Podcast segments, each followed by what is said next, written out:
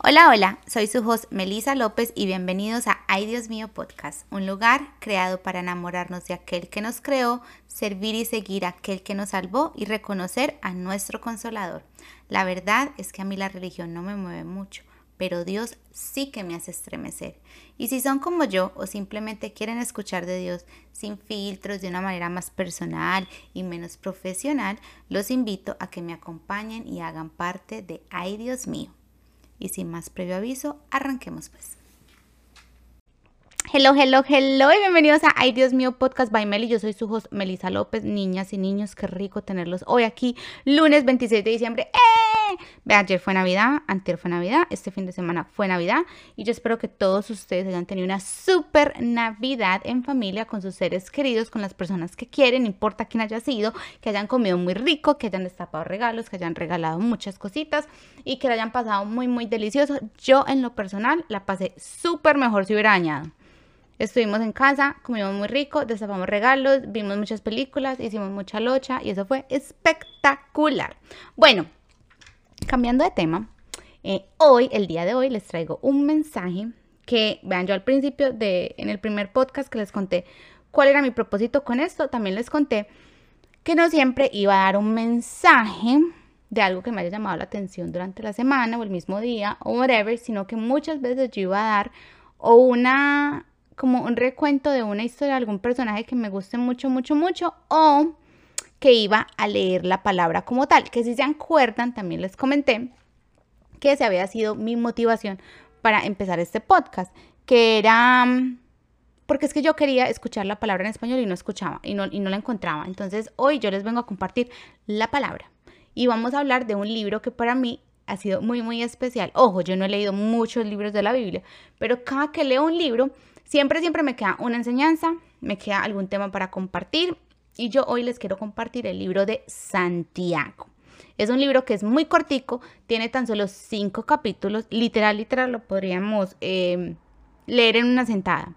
Yo en ese momento lo podría leer todo y terminaríamos felices y contentos, pero es que no solamente me interesa que aprendamos eh, la palabra, o sea, pues que, yo, que ustedes escuchen algo y digan, ay, es que escuché esto y me gustó, no, yo, yo también quiero que ustedes aprendan como a, implementar esto en su diario de vivir. Entonces yo me comprometo a que todos los días les voy a subir un capítulo diario de, del libro de Santiago. Listo, entonces así ustedes pueden ver que esto no solamente es muy lindo, que no solamente inspira, que no solamente llena, sino que también es muy fácil. De verdad, nos vamos a demorar 10, 15 minutos, vamos a leer la palabra, la vamos a, eh, intentar entender y pum, chao, eso es todo. Listo. Em, a ver qué más les digo antes de arrancar. Cuando, cuando nosotros vamos a leer la palabra, es muy importante que nosotros oremos y le oremos al Espíritu Santo para que por favor nos guíe, para que Él sea el que hable, el que sea el que, el que, el que interprete, el que escuche, el que, el que nos llene, que sea Él el que Mejor dicho, que sea el encargado de todo nuestro estudio bíblico. Listo. Bueno, cuando nosotros, para mí el libro de Santiago es muy lindo porque para mí es como un, un manual. Y les voy a explicar cómo lo entiendo yo. Nosotros este fin de semana abrimos y destapamos muchos regalos, ¿cierto? Y yo estoy segura que la mayoría de regalos vinieron con un manual de instrucciones de cómo se debe de usar para poderlo usar a todo su full potencial, ¿cierto? Entonces, si ustedes son como yo, muchas veces nosotros no le paramos ni cinco bolas de ese manual, sino que lo ponemos a un ladito y pensamos que con conectarlo, que ponerle pilas y ponerle on, ya, él funcionó y sí, puede que funcione. Seguro que va a funcionar, pero no a su full potencial. Les voy a contar que yo este fin de semana recibí, entre los regalos que recibí, recibí uno muy bacano que yo había querido hace mucho tiempo y nunca me lo había comprado. Y es uno de esos espejos que se ve uno, mejor dicho, hasta el pensamiento. Entonces tiene luz, tiene un, como un magnificador donde usted se ve, mejor dicho, hasta lo que usted no se imagina. Y yo llegué muy contenta, lo saqué de la caja, pum, y lo prendí. y yo empecé. Luego viene mi marido, que fue el que me regaló el espejo. Se me sienta al lado y me dice, ah, y puedes contestar llamadas. Y yo, ah, me dijo, sí, él tiene Bluetooth. Y yo, ah, ¿tiene que Bluetooth? Bueno, pues resulta que sí, mi amor, el espejo tiene Bluetooth, yo puedo contestar llamadas, yo puedo escuchar música, yo puedo tener toda una conversación mientras me estripo mis pensamientos más oscuros. ¿Sí o qué? Entonces, si mi marido no se hubiera tomado el tiempo de entender para qué sirve, si me entiendes, de leer el manual y ver todo su full potencial y yo hubiera tirado el librito para un lado, jamás lo hubiera usado para lo que se hizo. O sea, hubiera, lo hubiera usado la mitad de lo que se hizo, que es lo que nosotros tendemos a hacer en nuestras vidas. O sea, nosotros sí vivimos y sabemos vivir, pero no, en realidad no vivimos para lo que fuimos creados y eso está en la Biblia. Ese es nuestro manual de instrucciones y para mí Santiago hace como un resumen de todo eso. Entonces, si leyéramos el libro de Santiago, nos daríamos cuenta de que él de cierta manera se quiere entrometer en nuestros asuntos y nos quiere retar a, vean, vivan de tal manera. Es un libro que es más de práctica que de doctrina. Y lo que más resalta es su fe, es la fe de nosotros y las obras como tal. Que cuando creemos verdaderamente en algo, actuaremos de acuerdo a esa creencia. O sea, llevamos, que debemos de llevar una vida coherente a lo que creemos. Listo, entonces vamos a, iniciar con Santiago y vamos a pedirle al Espíritu Santo que se postre sobre mí para que sea Él el que hable y que se postre sobre cada persona que va a escuchar esto y sea Él el que interprete el mensaje que se ha dado. Listo. Entonces, yo voy a leer Santiago 1.1 y dice así. Santiago, ser siervo de Dios y del Señor Jesucristo, a las doce tribus que se hallan dispersas por el mundo. Yo paro ahí y digo, Santiago, en... A ver, resulta que en el Nuevo Testamento hay cuatro Santiago, se habla de cuatro Santiago. En realidad Santiago en griego se dice Jacobos y en hebreo Jacob, o sea, como Jacobo, ¿cierto? Entonces en el Nuevo Testamento se habla de cuatro Jacobos.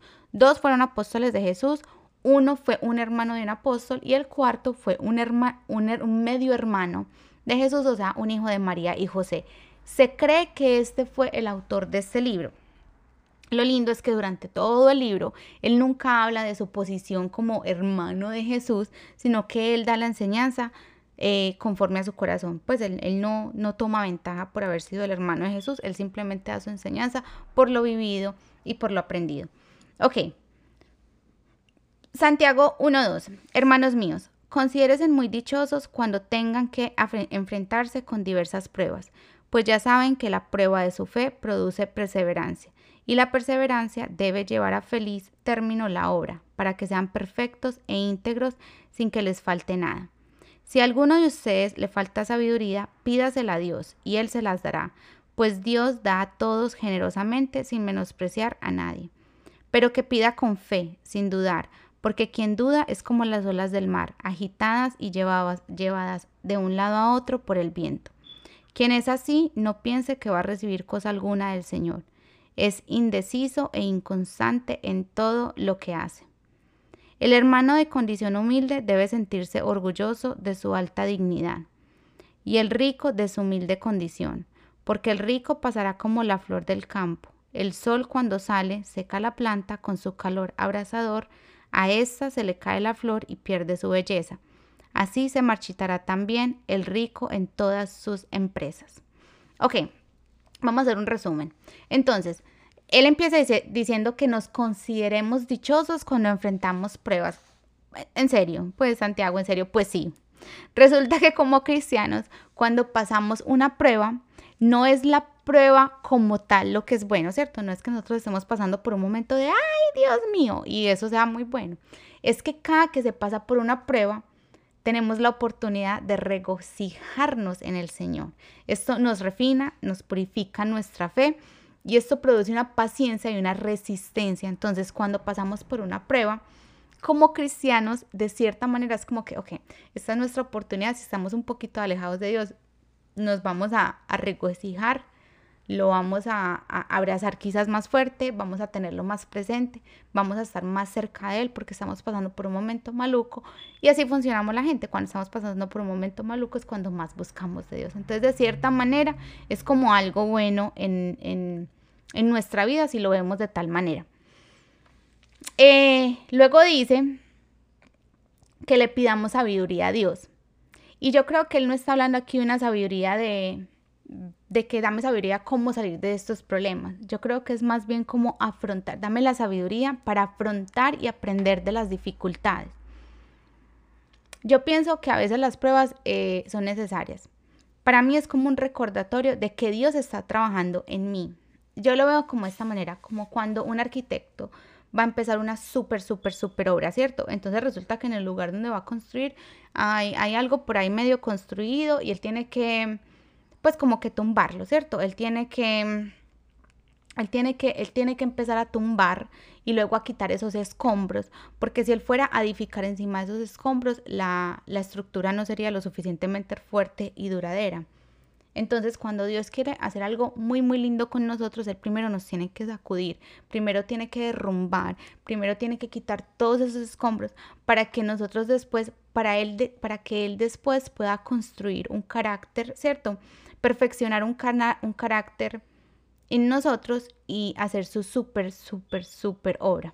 Ok, luego dice, habla de los humildes y de los ricos y dice que ambos deben glorificarse en el Señor sin importar su posición.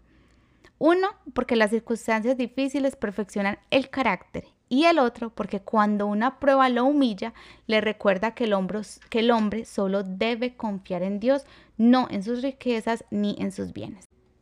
Ok, Santiago 1.12, seguimos. Dichoso el que resiste la tentación, porque al salir aprobado recibirá la corona de la vida, que el Señor ha prometido a quienes lo aman.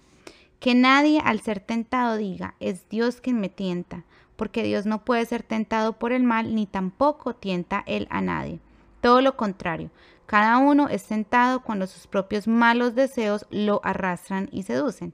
Luego, cuando el deseo ha concebido, engendra el pecado y el pecado, una vez que ha sido consumado, da la luz a la muerte. Mis queridos hermanos, no se engañen. Toda buena dádiva y toda perfecta bendición descienden de lo alto, donde está el Padre que creó las lumbreras celestes y quien no cambia ni se mueve como las sombras. Por su propia voluntad nos hizo nacer mediante la palabra de verdad para que fuéramos como los primeros frutos de su creación. Ok. Aquí Santiago habla de pruebas y tentaciones. Nos recuerda que aquel que no caiga en tentación por amor a Dios recibirá la corona de la vida. Esta quizás es la parte más dura para todo ser humano. Resistir una tentación no es nada fácil, pero cuando ponemos a Dios por medio, no es que se haga más fácil resistir, es que resistir es la única opción, porque defraudar a Dios no es considerable en nuestro corazón.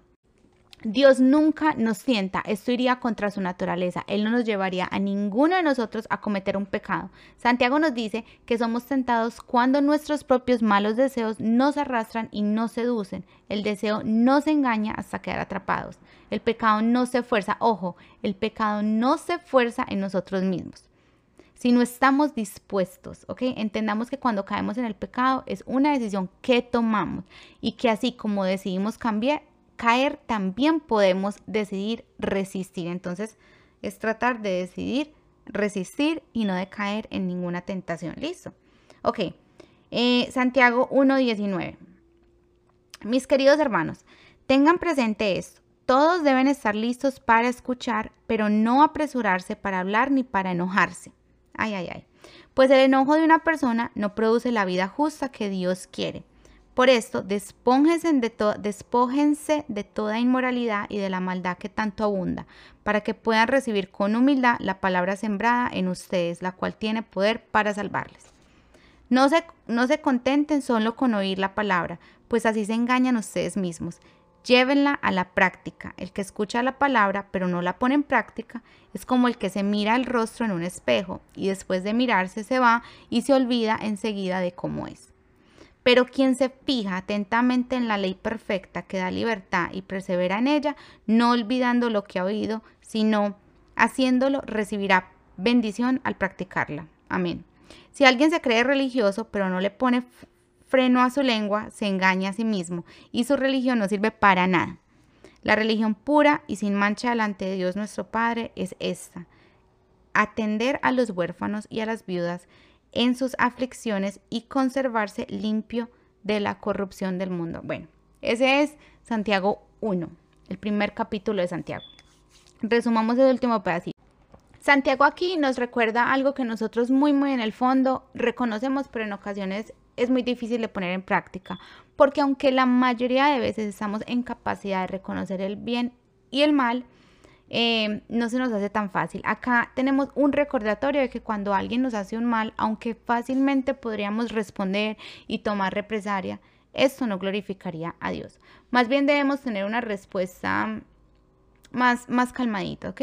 retener nuestra lengua, tratar de entender la posición de la otra persona y dejar que Dios actúe. O sea, la venganza no, no, no va a venir de nosotros, Dios va a actuar, Él se va a encargar. Listo. También nos habla de la importancia de no solo escuchar la palabra, sino también de ponerla en práctica. Y aunque sabemos y reconocemos que humanamente es imposible seguirla un 100%, el hecho de tenerla en cuenta en nuestras vidas, de recibirla con un espíritu de humildad, con deseo de aprender y de aplicarla, de enseñarla, de ponerla en práctica, esto nos haría no solamente oidores de la palabra, sino también hacedores de la palabra. Y es lo que Santiago pretende con este, con este libro, es que nosotros o sea, no solamente leamos la palabra, la escuchemos, sino que también la, la, adaptemos a nuestra vida, la enseñemos. Eh, y, o sea, que al caminar nosotros la gente reconozca, ok, ella es una hija de Dios. ella sigue la doctrina de Dios. Listo. Miren lo fácil que fue. Eh, yo hablé un poquito más de la cuenta, pero si ustedes miran, la lectura como tal fue muy sencilla, fue supremamente entendible. La Biblia tiene varias versiones. Hay unas versiones que son muy vosotros sois y de pronto esa no es la suya. Em, hay otras versiones más modernas donde hablan un dialecto más tú y yo, que esas son muy ricas para entender. Hay Biblias donde vienen con, con las explicaciones. Son las Biblias como de aprendizaje de enseñanza. Son muy lindas porque usted no solamente va leyendo eh, la palabra como tal, sino que hay unos pedacitos donde explican lo que, lo que usted acabó de leer en caso de que usted no entendió en el momento y dan también como tips así de historias y hablan de alguna ciudad en especial, entonces ellos explican por qué esa ciudad fue tan importante en la Biblia y bla, bla, bla, bla, bla, bla, bla. En fin, el hecho es que espero que no solamente les quede la enseñanza, sino también que les quede como el, pues, qué tan, qué tan fácil fue eso, porque no coger un libro de la Biblia y leerlo. Yo mañana vuelvo, les leo el segundo capítulo de Santiago, de Jacob, que yo no sé Jacob cómo se traduce a Santiago en español, pero en fin, yo mañana vengo y les leo el segundo capítulo, es igual de hermoso y de divino. Y con eso los dejo, que Dios los bendiga, que terminen de tener un día súper guau, guau, guau, guau. A los que están descansando porque les dieron el día libre, mi amor, aprovechelo. Y a los que no, pues llegue a la casita y descanse cuando pueda. Que Dios los bendiga. Besos y chao.